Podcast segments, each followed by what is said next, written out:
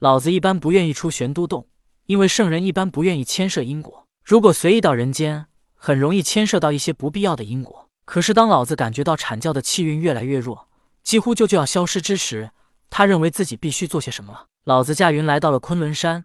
当他看到曾经被同天毁掉的玉虚宫又重新建造好，而且比以往时候更加的辉煌灿烂。不仅如此，在玉虚宫几个字之下，还加上了三清之首，元始天尊玉清宫。老子看到这种情况，不免摇头笑了笑。这个师弟还是这么注重面子。老子到了玉虚宫门口，并没有直接入内。不过随后元始天尊便感觉到他的到来，亲自到玉虚宫门口迎接。看到老子，元始天尊笑道：“师兄。”你不在玄都洞，哪阵风将你吹到此处？老子笑道：“师弟，你不准备请我进洞坐坐吗？”元始天尊一伸手道：“师兄说的是，请进。”进入玉虚宫，二人分宾主坐下。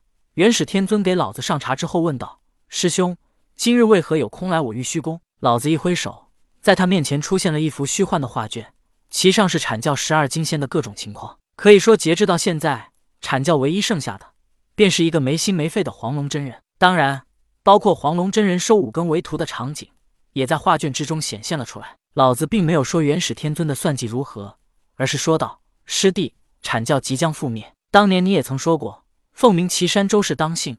以你的为人，这么好面子，你绝不会让五更得到江山。你让黄龙收五更为徒，也只不过是如当年一样做两手准备。”元始天尊道：“师兄说的对，确实如当年一般，我是在做两手准备。”老子道：“所以。”黄龙真人对五更倾注了当老师的心血，可是当有一天他知道你也在算计他们之后，你说他会不会叛出阐教？不久的将来，或者五更失败之时，也是黄龙真人反出阐教之时，更是阐教彻底覆灭之时。元始天尊毫不在意道：“我知道。”老子疑惑道：“既然你知道，为何还如此做？”元始天尊道：“将来还未发生的事，包括圣人推演起来都会比较困难，也许能推演到一些，但未发生的事情总在改变。”就算推演到一些，或许也不够准确。但是发生过的事情已经注定，则无法改变。阐教既然注定要灭亡，我也不必在乎了。如今我已是道教之首，玉清元始天尊，又何必将阐教放在心上呢？老子笑道：“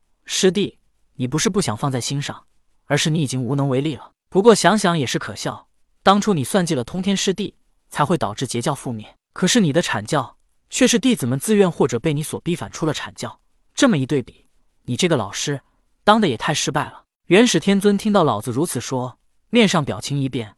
老子如此说，便是说他连通天教主都不如，终究是败给了他。不过随后元始天尊却笑了起来，道：“师兄，你说我的弟子们有的背叛了阐教，有的脱离了阐教，可是百姓们知道吗？就如灵宝大法师这个，不，灵吉这个叛徒，他直接入了西方教，所以他现在被神仙们唾弃。可是我并未将他逐出师门，对于他。”我也从来没有表达过什么，在神仙和百姓们看来，我是一个大度的老师。还有文殊和普贤，虽然算是我变相的逼迫他们反出了阐教，可是又有谁知道呢？在旁人眼里，我依然是他们的老师，他们依旧是阐教弟子，而且他们如今还在人间帮百姓治水除妖。纵然阐教覆灭，可我元始天尊依旧威望不减，甚至比原来更加辉煌。顿了顿，元始天尊又说道：“纵然将来他们一个个都加入西方教，我也不怕。”因为名义上他们依旧是我的弟子，如果不遵从我的命令，他们便是不尊师长。当年我能一手将他们十二金仙捧起来，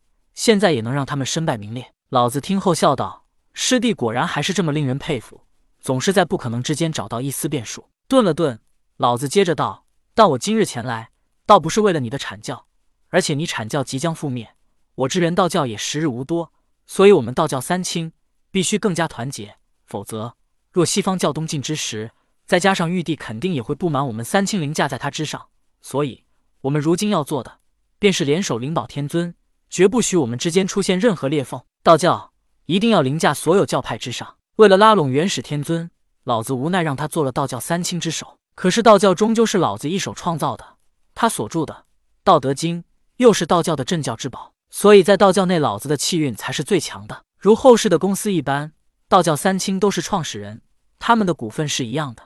每人都是三分之一，可是老子虽然只有三分之一的股份，但他又出创意，还出技术，包括此时的三清殿也在玄都洞，可以说老子还出了公司办公场所。所以三清虽然股份一样，但分红的时候老子能拿三份，而元始天尊和灵宝天尊一人只能拿一份。在这道教内，老子才是真正的控股股东，他的分红也即是气运才是最强的。更何况老子创立道教之时，因为资金受限，无奈才让元始天尊和灵宝天尊入了股。但他的心里可一直想着怎么把他们二人给踢出局。元始天尊问道：“师兄，那你打算怎么做？”老子道：“阐教和人道教覆灭之后，我们只剩下了道教，所以道教绝对不能再出什么事。有些事情说开，我们二人虽然各有心思，但为了利益。”我们终究还能冷静下来，但灵宝天尊在道教内却没有什么实际的利益，他却是最不稳定的因素，所以我们必须逼他一逼。元始天尊问道：“怎么个逼法？”老子道：“